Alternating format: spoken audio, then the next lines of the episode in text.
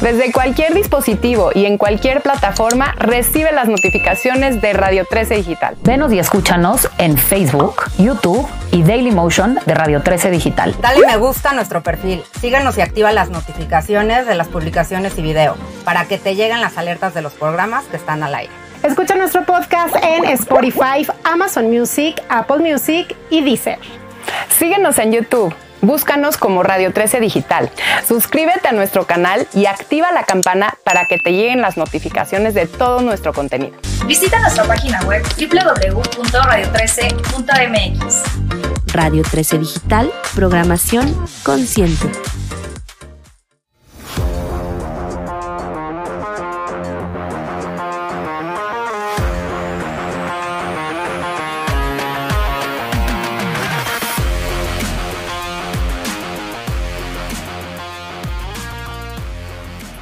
Sí, es muy interesante lo que comentas, Alfonso, porque bueno, sí, son contados los peloteros que podemos eh, mencionar, mexicanos pitches como bateadores y sobre todo son menos bateadores, menos toletes que pitches, pues evidentemente Valenzuela, Teddy Guerra, el Rocket Valdés, eh, Esteban Loaiza, ¿no? Eh, Eran garbanzos de a libra, talentos que se hicieron solos, que, que iban a llegar a pesar de la muy precaria instrucción que tuvieron. Vamos, un, maestro que no lee, e, ese es el equivalente de, de, un coach de picheo, de un instructor de bateo, de un manager. Y aquí, pues, francamente, eh, ¿tú te acuerdas de, alguno de tus entrenadores de muchacho que leyera? Yo no, ¿eh? Incluso a nivel Liga Mexicana, si he visto a dos de ellos con algún libro técnico, eh, son muchos, ¿eh? Sí, tiene el aspecto vivencial y demás, pero no funciona así. Y cada vez va a funcionar menos así, ahora con temas de sabermetría y eso. Si ya estabas en las cavernas, olvídalo, mano, vas a ser ni en las cavernas, vas a ser eh, eh, el hombre de Tepexpan, vas a ser el eslabón perdido o el eslabón podrido, más bien. Exactamente, o sea, sí eh, cuesta trabajo rascarle y buscar peloteros mexicanos que sean íconos o referentes en sus equipos, como en su momento dices estos garbanzos de Alibra, como Valenzuela, como Higuera, Adrián González, ¿no? Eh, como Vini Castilla, eh, pues, el, oaxaqueño, que eh, junto con Adrián González, los máximos toletes comproneros en la historia de mexicanos en grandes ligas, pero sí se antoja que, hay una, hay una, pues no sé si llamarlo crisis, o hay una falta, un proyecto. El... Y otro tema, eh, empecemos por el inciso A. La base de todo deporte, y todos son todos, es el atletismo. No tenemos atletas ni formadores de atletas. Vaya, por ahí llegaron hace 1500 años eh, Tadeusz Kemka y Jerzy Hausleber, y muy especialistas en yo marchistas, tú corredores de fondo, ¿no? Y sí, por ahí aventaron una escuela de maratonistas con Rodolfo Gómez o de marchistas con Daniel Bautista, eh, Mercenario, Ernesto Canto, etcétera, ¿no? Eh, pero, y después, eh, vamos, hay alguna escuela y en mucho por, por, la facilidad que tenemos ahí sí para entrarle al trompo y a los, a, los trancazos, ¿no? En temas de, eh, en temas de box. Eh, vaya, en, lo que ha funcionado el, empirismo, ¿no? Eh, sí, con mayor seriedad el tema de, el tema de, el tema de los clavados, lo han manejado algo mejor. en Taekwondo, pues volvemos a lo mismo, ¿no? Pon a practicar a la gente un deporte y el taekwondo era el dejador de niños de las mamás de, para que no fastidie y se canse, lo voy a dejar una o dos horas en taekwondo para que, y si, lo practicas masivamente, queriendo que no vas a sacar, eh, vaya, el talento de alguna manera va a salir y eh, ahí también los maestros van y se forman en Corea, vaya, vaya, tienen otro, otro approach, no es puro empirismo, hay seriedad en el trabajo y eso se ve. Pero en un principio y normalmente no, no tenemos formadores de atletas y, si en el béisbol no sabes correr, vaya, un caso de, que, dice esto, ¿no? Y lo dice a la perfección. Karim García, yo, yo fui el beisbolista que fui En principio, porque tomé en serio el atletismo y tuve buenos instructores. ¿eh? Si no hubiera sido atleta, y si, y si no eres atleta, sea nato o sea porque te hiciste y tienes fundamentos técnicos, lo que sea, yo no hubiera, no hubiera podido jugar béisbol al nivel que lo jugué. Aquí tenemos eso. Es importante, actualmente, eh, el otro día, pues platicando con, con eh, mi novia, le mando saludos a, Marta, que nos está viendo, por cierto, eh, que normalmente ya ves más en los deportes atletas, eh, si no eres atleta, es muy difícil que, seas un atleta de élite, que seas un buen atleta. Pues es que hay mucha lana. En cualquier. es, como decir, pues, soy el abogado ahí de esos que se divorcian viudas por tres pesos y jamás leo y, me dedico a coyotear y eh, a presentar demandas de macho. No, pues tienes que estar actualizado, tienes que estar leyendo. Volvemos a lo mismo. Eh, si no te preparas a conciencia, y buscas obtener la ventaja lícita, la mayor ventaja que puedas obtener eh, sobre el oponente, no le vas a ganar, no, te mereces ganarle, eres un impresentable, eres un indolente, un mediocre. duele mucho decirlo, ¿no? Pero al que me dé argumentos suficientes para que retire mis palabras, en este momento me, me encuero y en cuatro patas le doy ladrando, le doy cuatro vueltas a la manzana. Díganme que no. Así es, Alfonso. Bueno, pues digo, pasando al tema de, la, de, los playoffs actualmente, estamos en las series de campeonato. Eh, hablando de los mexicanos, empezaron alrededor de 10 mexicanos en los equipos que llegaron, que se instalaron en el Wild Card y en las series divisionales. Y hoy tenemos en los Astros a José Urquidi y en los Dodgers a Víctor González, el zurdo relevista, y, Julio Urias, el zurdo también abridor y también relevista. José Urquidi hoy, hoy empieza, hoy va, perdón, abre por los Astros, es el tercer juego de la serie de campeonato, los Astros pierden por dos juegos a cero contra los flamantes, los Tampa Bay Rays, tengo entendido que es una de las nóminas eh, menos caras en el béisbol, así me parece también desde el 2019 y, bueno, prácticamente están a dos juegos de llegar a la Serie Mundial. Tres mexicanos instalados, eh, eh, lo, que, lo que hemos platicado. Eh, antes de pasar a analizar estos temas de la serie de campeonato y para finalizar el tema de los mexicanos, el presidente actual, nuestro presidente es un fanático del béisbol, amante de este deporte tan apasionante, tabasqueño de nacimiento. Y tú piensas que hay de tal suerte, aprovechando esta, esta circunstancia, que puede haber un cambio en el apoyo a los, a los, empezando por, como decías, del inciso A, la gente que podemos, que somos coaches, que, formamos niños, eh, que les enseñamos los fundamentos eh, técnicos de, la pelota caliente y que haya algo que vaya a ser un detonante para los próximos años y futuras generaciones? Eh, mira, volvemos a lo mismo, ¿no? ¿A qué le tiras cuando sueñas mexicano? Eh, creemos que eh, creemos que podemos cambiar el mundo en seis años y no, y, no hay quien pueda, ¿no? Es un espacio-tiempo considerable donde pueden hacerse las cosas mejor, efectivamente. Eh, vamos, el tema concreto probéis, pues empieza a dar algunos pasos en la dirección correcta, capacitando entrenadores, eh, allegándoles medios tecnológicos, lo que sea, ¿no? Eh, el, tema es, eh, esto tendría que ser un trabajo y una sinergia de mucha gente, y también hay que decirlo, ¿no? Quien enseña a niños lo hace casi, casi por un apostolado, y en muchas ocasiones con sueldos de hambre o gratuitamente, ¿no? Pues con qué cara le pides que lea, con qué cara le pides, ya no digas que lea, que tenga la decencia de llevar el box score o de tener un, cronómetro para ver en cuánto tiempo corren sus muchachos las bases, cuánto tiempo se tarda el pitcher contrario en, ir a home desde que inicia el movimiento, cuánto tiempo se tarda el catcher oponente en pararse para ver si puedo tener ahí una ventaja, ahí que no hay estadísticas, ni game notes, ni esas cosas, para ganarle, para ganarle al otro y meter a los muchachos en esa cultura de, a ver, vamos a usar esta cosa, no es nada más de párate y eh, mueve así el palito y dale a la pelotita.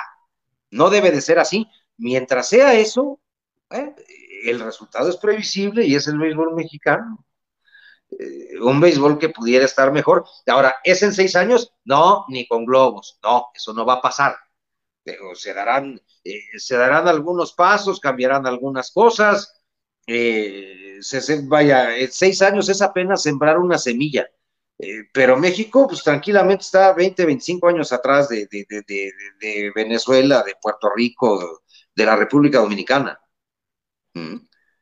Pues sí, así son la, realidad. Lo vemos, eh, yo contaba a, más de 20 peloteros dominicanos en, como líderes en cuadrangulares nada más en esta, en esta corta temporada. un listado bastante extenso y solamente por hablar del tolete, no estamos ni siquiera hablando de la serpentina. Eh, Alfonso, ¿quién, ¿quién era tu equipo de niño? Eh, como aficionado, ¿a quién le vas? Pues mira, e, en esto eres como los pistoleros, mano. El que te toca, lo matas, cobras el trabajo y te largas, literalmente, así tienes que ser. Eh, ¿Por qué? Porque le hablas a aficiones de los dos equipos, ¿no? Eh, en esto no puedes tener favoritos. Además de que eventualmente el que fue mi favorito fue un equipo del que me enamoré por razones que ya no son. Eh, vamos, en la familia, los Dodgers desde que estaban en Brooklyn eran religión, pero eran aquellos Dodgers del, del bomb, el, vagabundo aquel del Brooklyn Eagle, eh, impresentable, ¿no? Eran casi, casi cantimplas jugando béisbol, eh, cacheteándose con los Yankees que, se gastaban dinerales, ¿no? ya no es el caso, ¿no? Ya son las nóminas más caras del béisbol, el mundo cambió, ¿no? Y te digo, en esto el aficionado siempre se va a quejar, ¿no? Porque hay muchos que quieren porristas, no cronistas. Pues espérate, le hablo a las aficiones de los dos equipos, ¿no? Y tengo que, y, tengo que respetar eso. Eh, sí, eh, siempre habrá, insisto, ¿no? Quien, si no echas, si no eres un porrista, estás en contra de mi equipo. Eso no lo puedes evitar, ¿no? Lo que sí puedes, es, lo que sí puedes es tratar de evitarlo, ¿no? no dar un motivo válido para que alguien diga, que eres un porrista de tal o cual equipo, ¿no? Pero pues, si el manager está a punto de o, comete un error y se hace notar con argumentos técnicos, no es que yo odie al señor en lo personal, no es que yo odie al equipo per se, eh, simple y sencillamente es un argumento técnico táctico, donde puedo tener razón o no, pero, eh, pero si expones, si expones eh, la situación y, tratas de, de, respaldarla mediante un silogismo, tesis, antítesis, síntesis, eh, ahí es donde ahí es donde algunos, pues, eh, eh, como pavos enojados, se esponjan las plumas y se ponen a tirar de picotazos, ¿no? Pero, ¿qué hago yo? Tratar de, de evitar que eso ocurra, ¿no? ¿no? En esto no puedes tener equipos, ¿no? ¿Tenías algún ídolo de, de, niño, de, algún pelotero que te llamara mucho, que, te, que, que, fuera tu referente? Ya nuestra generación la marcó Fernando Valenzuela, hombre, pues eso no es, eso, eso, eso no es de otra manera, ¿no? Eh, quien tenga nuestra edad, pues es evidente que si le gusta el béisbol, pues ¿quién lo trajo? Fernando Valenzuela en Guamea, no hay de otra. huellas de la niñez, mi querido Alfonso. Ahí, hablando de, lo, de Valenzuela y de los Dodgers, ¿ganarán finalmente los Dodgers la Serie Mundial? Eh, yo no creo, ¿eh? eh vaya, eh, Atlanta tiene un bullpen muy completo, Dodgers tiene una emergencia ahí atrás, quizá Roberts pues, le queda por probar prácticamente a Víctor González y a Kelly como cerradores o a cruzar Graterol, ¿no? de alguna manera dice, bueno, uso a Dustin May eh, para que me haga, que me tire cuatro o cinco innings y Dustin May no lo hace, eh, cosa que no sé si eso fue una, una buena decisión de Roberts, que no le sale porque May termina por no hacer el trabajo eh, y, meterse, y, meterse en un problema. pero en la parte de atrás tienes que usar a González, a Graterol, eventualmente a, a Kelly, eh, no, no puedes usar, no puedes usar, digo, Trainen eh, tuvo un septiembre espantoso, eh, Kenley Jansen tiene un declive de velocidad, eh, vamos, ellos ya te enseñaron que no están en su momento. Atlanta no tiene ese problema, y, lo peor es que tiene otros dos abridores, jovencitos pero muy capaces, la pregunta para hoy es, ¿Clayton Kershaw será el de siempre? Que dicen, en la temporada Bulldog y en la postemporada Sharpay por lo arrugadito, eh, eso es, eso es otra, ese es, ese es otro gran problema, ¿no? Eh, este es el año de los Dodgers que pueden ganar, pero que se ven más endebles. Y una cosa sí creo, ¿eh? a Tampa le va a ganar la mamá de la changa. digo, Tampa tiene el staff de el staff monticular más completo, majadero y obsceno de las mayores, donde el quinto abridor 5-0 y 2.78 de efectividad. O sea, y además en esa división, ¿eh? No, no, no, no, no fue una división de perritos como la de los Dodgers, ¿no? Eh, vaya, tenías eh, a los Yankees, tenías a Toronto, que una, una ofensiva brutal, sí, muy joven y lo que quieras, pero una, una ofensiva que te puede hacer, que, que te puede hacer muchas carreras, ¿no? Eh, no es, no es que digas una división, una división de, de, de flanes, entonces creo que, y en la nacional, pues imagínate, ¿no? Tenías correlativos importantes para, por aquello de cómo se jugó en esa temporada de pandemia a nivel interligas. Eh, creo que Tampa Bay está demasiado grosero, ¿no? Siempre podré equivocarme, por supuesto. Eh, si tuviera el don de la clarividencia, eh, trabajaría apostando el hipódromo de las Américas y comprando el Meurge o Lotería Nacional, ¿no? Y me iría, viviría como el sultán de Borneo y Baraúí. ¿Por qué creo que Tampa está muy complicado? Si usted encuentra un staff monticular más completo en las mayores, quiero que me diga cuál. Sí, estoy de acuerdo contigo. Hablas de Josh, Josh Fleming, pero, pero tienen a Jake Snell, Pete Fairbanks, Tyler Glasnow, que va a abrir, me parece. No sé si a ver, donde Charlie Morton es el tercero, un tipo que podría ser pitcher as en la mitad de los equipos del béisbol. Sí, y luego, bueno, el, y en, la, el staff de, de, relevistas, bueno, el dominicano Diego Castillo, Nick Anderson, o sea, sí, hemos nombrado ahorita siete, siete pitchers de muy buen nivel, de altísimo nivel, Jack Snell, Fairbanks, Lasno, Morton, Fleming, Castillo y Anderson, que sí estoy de acuerdo contigo en ese sentido, tienen el, creo que el mejor cuerpo de, de lanzadores, inclusive creo que mejor que, que Atlanta.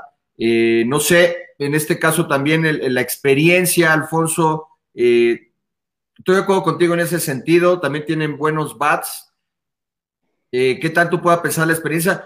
Hablando de los Dodgers, ¿no crees que la salida de Yunjin Ryu le ha, le, le ha afectado en el... Claro, el, vaya, de Ryu, de Gil, de, de Maeda, eran brazos que te daban, vaya, se te fueron sesenta y tantas salidas de calidad con ellos y una profundidad no trivial. Vaya, tipos que te podían dar esos innings que te daba, eh, que no te daba el bullpen y tenías, oye, pues ¿por qué los Dodgers tienen ocho abridores? Pues porque luego te pueden poner tres a relevar y ya en, en una serie como estas, de estas características muy puntuales de este año, en que no hay descansos hasta la serie mundial, esos hubieran valido oro es muy probable que con Kenta Maeda, en vez de Dustin May, hubieras podido conseguir de alguna manera lo que, lo que quería Roberts, ¿no? Entonces, eso, por eso te digo, este año es el Dodgers más, este es el Dodgers más débil, el, el plantel de los Dodgers más débil de los últimos cuatro. Sí, sí. Donde tenía menos margen de error Morocotopo, ¿no? Sí, tienes muchos jovencitos contra May que permite mucha gente en base, lo mismo que Julio Urias, ¿eh? Le, quitémonos los trapitos, las banderitas y las actas de nacimiento, lo patriotero y lo pendejo. Es el problema de Julio Urias, necesita ser más eficiente, el talento lo tiene y está ya aprendiendo a trabajar la parte de arriba de la zona de strike, pero todavía le falta de, pa, para pasar de ser de teenager a ser don Julio, ¿no?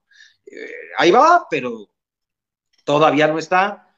Eh, tienes por ahí a Tony Gonsolin, pero eh, se te fueron tipos de mucha experiencia y que te podían y, que te podían comer muy buenos innings para hacer un puente entre un cerrador confiable que tampoco tienen. O sea, esto les, les, les vino a pasar en el peor momento posible. Entonces, ¿sabes qué? Pues si el zurdito mexicano que empezó de trapeador de Bob Guy, este mételo cuando vayas ganando por 10 o perdiendo por 10, y, Graterol tienen tamaños, pues de alguna manera son a los que ya tendrías que pensar en utilizar atrás. Claro, los trajo en innings de leverage, ¿no? O sea, en situaciones donde, donde dices, si no viene esto y traigo a, a Trainen con la casa llena, pues ya olvida lo que juego salvado ni qué nada, ¿no? Se vuelve una paliza desde la cuarta entrada. Sí, a- ayer este, el mexicano Víctor González hace un gran relevo con la casa llena y bueno, se me antoja que nuevamente Roberts, eh, ayer Traine no venía, con, venía, venía mal y luego lo deja, desde mi punto de vista, un bateador de más a Marcelo Zuna que le conecta el hit y puso las Es que el gran problema es que ya lo trajiste, tiene que fumarse tres, tiene que fumarse tres a fuerza.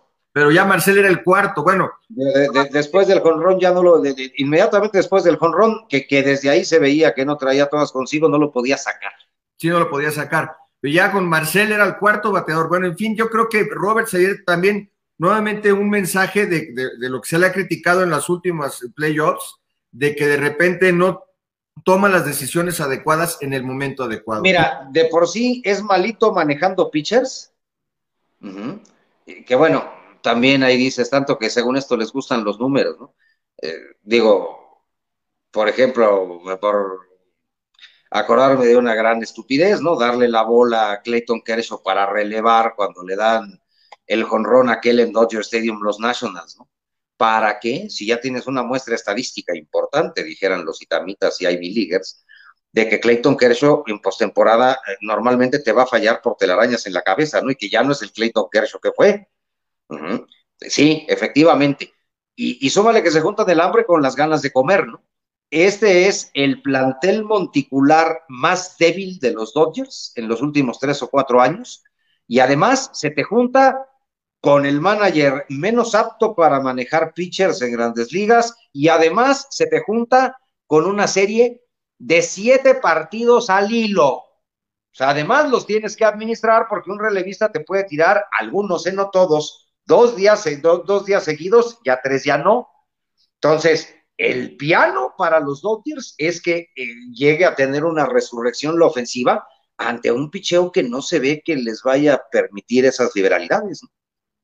Así es, y si no es Atlanta y es Tampa Bay que es el que se postula para llegar. Cualquiera de esos dos, pero a mi gusto el campeón del mundo desde ya se llama Tampa. Exactamente, y, no creo que un tipo como Mookie Betts, que es la estrella que llegó en esta temporada, pueda, eh, pueda, digamos, resurgir y darle a los Dodgers eso que dices, esa deficiencia de esos eh, tres, al menos esos tres hombres que, se, que no están ya, Jin Ryu, Kenta Maeda y Rich Hill, ¿no? Entonces, se ve complicado el panorama para los Dodgers, eh, sin embargo, no imposible. En la, en la otra serie, en la otra serie, ¿cómo ves? Se levanta Astros, que está 0-2, de plano ya estamos con Tampa Bay en la Serie Mundial. Pues mira, Urquidi ha demostrado que tiene valor y lo que quieras, eh, pero con eso, con ese staff monticular, vaya, es como los nacionales multiplicado por cuatro, ¿no? El año pasado algún ejecutivo decía, desde que estaban ahí penando por agosto, cuidado donde estos se metan, porque con nada más con el par de animales que tienen al frente en una serie corta no los quieres ver, que te toquen un par de veces este, estas bestias, y luego el venezolano Sánchez, que es su hijo, cuidado, ¿no? Eh, tiene tres abridores muy buenos, pues eh, Tampa Bay tiene tres, eh, tiene tres del calibre o un poquitito inferiores, eh, si quieres, a, a Scherzer y Strasbourg, ¿no? Sí. Vamos, y, y, y, hasta el quinto, y, y, ah, se te acabaron los abridores, que a ver, a ver qué haces, con, como dicen, ¿no? Con el establo de animales que tira 98 en el bullpen, pues ni las manos vas a meter, ¿no? Vaya, pensar que toda esa gente va a fallar cuatro juegos, dices, hijo, puede pasar, los juegos hay que jugarlos, ¿no? Si no, pues no, no tendríamos temporada de grandes ligas, una computadora diría, el campeón es este y cállense los iconos. Eh, no es así. Eh, es posible, sin embargo, es poco probable. Entonces, Alfonso, tú ves instalados a, a, los, a, los, a las mantarrayas de Tampa Bay y a los Bravos de Atlanta en la Serie Mundial y la Serie Mundial la gana Tampa Bay. ¿Ese es tu pronóstico? Mira, eh, sería pronóstico, sí, vaya, eh, a ver qué, qué, tanto, ahora, qué tanto les puede poder la postemporada a, los novatitos de Atlanta, ya con un poquito de público, que no veo por qué les vaya a poder, por ejemplo, hoy a Ian Anderson, un artista de un artista de, de, de, del cambio de velocidad eh, y de la curva, eh, mm, francamente no lo veo, ¿no? Mm, y como te digo, mm, vamos a ver si, si Clayton, Clayton Kershaw necesita un trabajo de siete entradas y que la ofensiva le meta cinco como para, en esa tónica tienes que estar, ¿no? Y atrás de Clayton Kershaw luego dices, Bulp, ¿qué? Seguramente un opener y Julio Urias que parece sentirse mejor saliendo del, del bullpen que, que, iniciando los juegos. y, y, de nuevo, trasladas la responsabilidad a la ofensiva porque a lo mejor Urias hace el trabajo, ¿no? Pero luego llegan, luego llega, eh, luego llega el acto circense de Kenley Jansen, Trainen y compañía, y no hay ventaja que te alcancen, vaya, llega tu bullpen y le empujas y, le empujan cuatro carreras en una entrada, y, la ofensiva de Bravos es mortal, ¿no? Vamos, eh, es una ofensiva que no te deja descanso. Entonces, vaya, puedo equivocarme sin duda, ¿no? Y, no se equivoca el que no hace nada o el que no sostiene una postura. Definitivamente puedo equivocarme, pero eh, mis argumentos para pensar, para pronosticar eso, eh, es el picheo que tienen unos comparado con el de los otros. Eh, también Baker con graves carencias en el bullpen, con una rotación que jamás podrá compararse con la de, eh, con la de Tampa. Puede pasar cualquier cosa, pero lo lógico y lo probable es que no suceda, que ni Houston ni los Dodgers. Sí, fue una buena salida el jueves pasado contra San Diego de Uría, cinco entradas completas, y, bueno, cuando este, sacaron muy pronto a Dustin May, ¿no? Que ese juego lo abre, eh, se ha comportado bien en este sentido los mexicanos González ayer eh, en su corta labor, en un bateador, me parece, eh, para cerrar esa entrada. Y bueno, no, tres bateadores, ¿no? Que es la nueva regla. Hoy el. el no, no, porque él, solo enfrentó a uno, porque esa regla tiene una excepción. Cuando tú terminas el inning, no estás obligado a salir al que viene. O sea, eh, lo trajeron a ponchar, le trajeron de emergente a su vez a, Charlie Culverson y lo ponchó. Y ya no salió, ahí fue donde salió Trainen y donde la puerca torció el rabo. ¿no? Es correcto. Eh, y hubo dos grandes relevos ayer de los Dodgers y fueron de Brusar Graterol, que es decir, se puso a hacer malabares casa llena con un auto, no sé qué cosa, y, y, les dijo, ya cállense el hocico, y, y después el de González también con casa llena, ¿no? Esos, esos, esas fueron, eh, eso fue lo mejor del bullpen de los Dodgers, ¿no?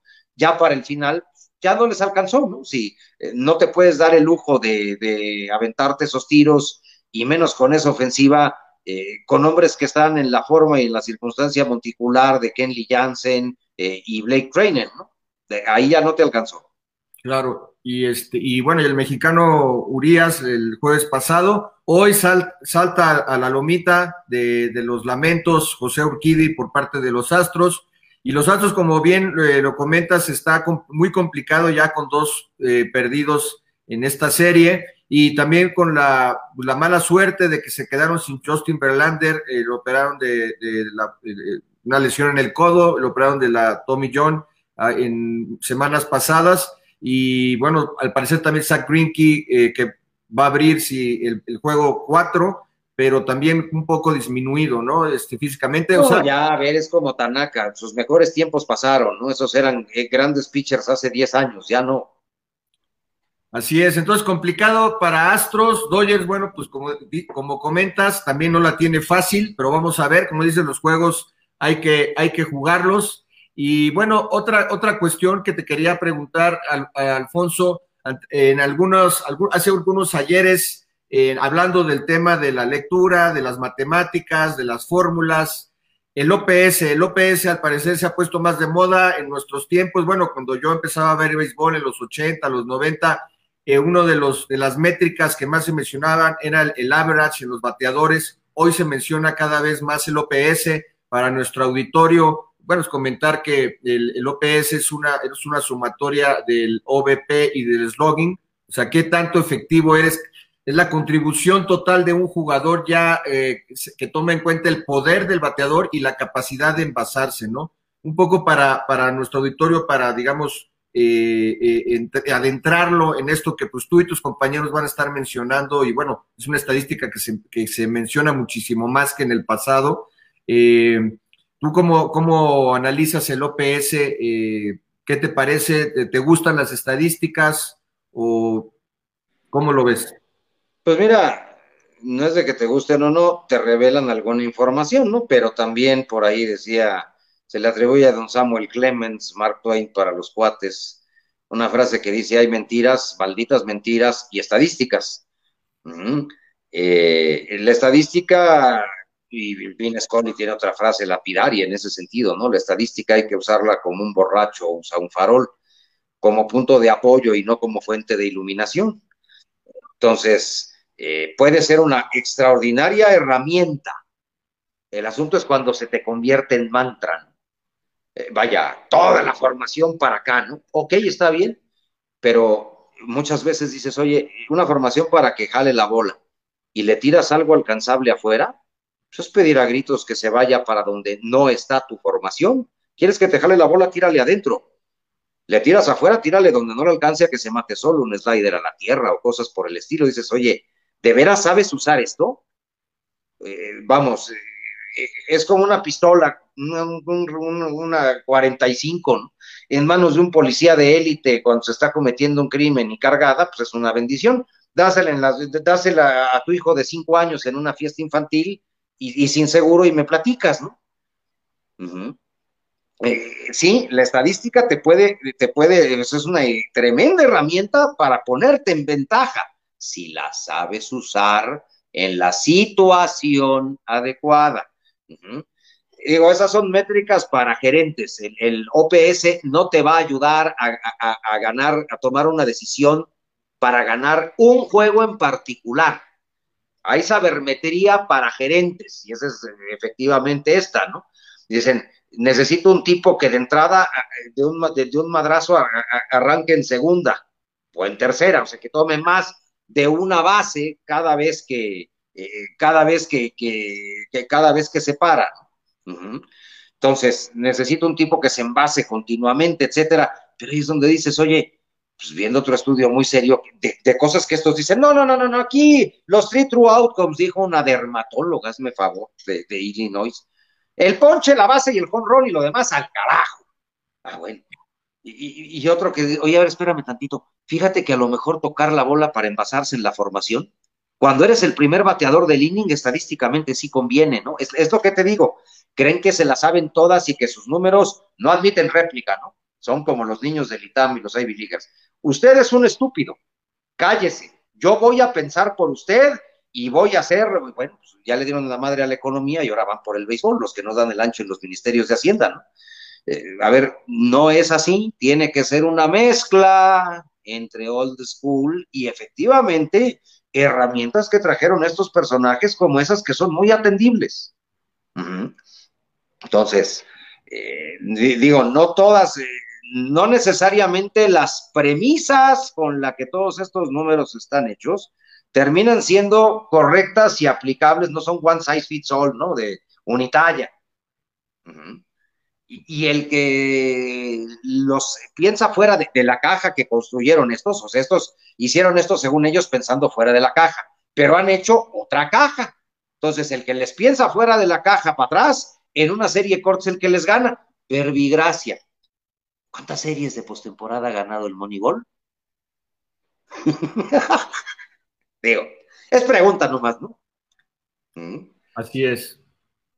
Así es, muy bien, Alfonso. Oye, bueno, pues digamos ya casi para finalizar, eh, ¿qué jugadores eh, para nuestro auditorio eh, sugiere seguir en esta, en lo que queda de la postemporada? a quién, en quién poner el, ojo en los distintos equipos que, estamos eh, viendo día con día en estos playoffs. Bueno, vaya, de entrada, al que les guste, esto es un tema para ustedes evidentemente de afición. Eh, hay a quien a un jugador le puede caer bien incluso por cómo usa las calcetas, ¿no? Pero bueno, pues tienes al cubano, a Rosarena, a Manuel Margot con, con, los, con los Tampa Bay Rays, eh, tienes, por supuesto, a, todos sus pitchers, que, qué bruto, ¿no? Digo, sobre todo la rotación es una delicia verlos pichar. De, los Astros también tienen elementos muy atendibles, ¿no? Correa, que está, eh, se le subió el muerto, ¿no? Está teniendo una muy buena serie. Eh, son una ofensiva de mucho respeto. Eh, en el caso de, de, Atlanta, pues tipos como Marcelo Zuna, Freddy Freeman, la, pimienta, la alegría y también el talento de, Ronald Acuña, una muy buena segunda base que está jugando si Alvis. Eh, tienen, hay mucha tela de dónde cortar, ¿no? Eh, novatitos que, que, con los que tuvo la profundidad Atlanta de sobreponerse a las lesiones de Soroka y, de, la incompetencia de Fontinevich, ¿no? como Fried, como, como, como Ian Anderson, vamos, eh, supieron sacar las castañas del fuego. El, bullpen que tiene Atlanta es Majadero, O'Day, Melanson, eh, Smith, vamos, es, es, un, es, un, es un cuerpo monticular, una unidad monticular no trivial tampoco, creo yo, no del calibre de la de, la de Tampa. Hay, sobra quien seguir, la cosa, sí, sigue usted al que le guste, siga usted al que le guste y por lo que le guste. Vea béisbol, es muy divertido. Ya a quién seguir, como te digo, hay a quien un jugador le gusta simplemente por cómo se pone la gorra o las calcetas y es muy respetable. Así es, muy bien, mi estimado Alfonso. Pues algo que quieras agregar antes de finalizar esta charla.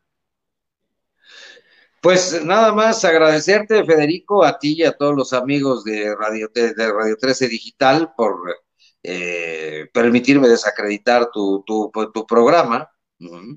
Eh, digo, si ya sabes cómo soy, ¿para qué me invitas? Dijera uno por ahí. Eh, te, lo agradezco mucho y pues quedo a tus órdenes. Siempre será un placer. Bueno, pues seremos, será un placer también escucharte y verte en Fox Sports en, en estos playoffs y bueno, en general en la vida, viéndote narrar béisbol, un placer también conocerte desde pequeño ahí cuando jugabas en el Mazatlán, en la Liga Olmeca y yo en el Nayarit, pues eh, te recuerdo desde entonces y jugando este deporte tan apasionante, el béisbol. ¿Tú por qué crees que el béisbol sea tan apasionante? ¿Cómo lo resumirías de bote pronto?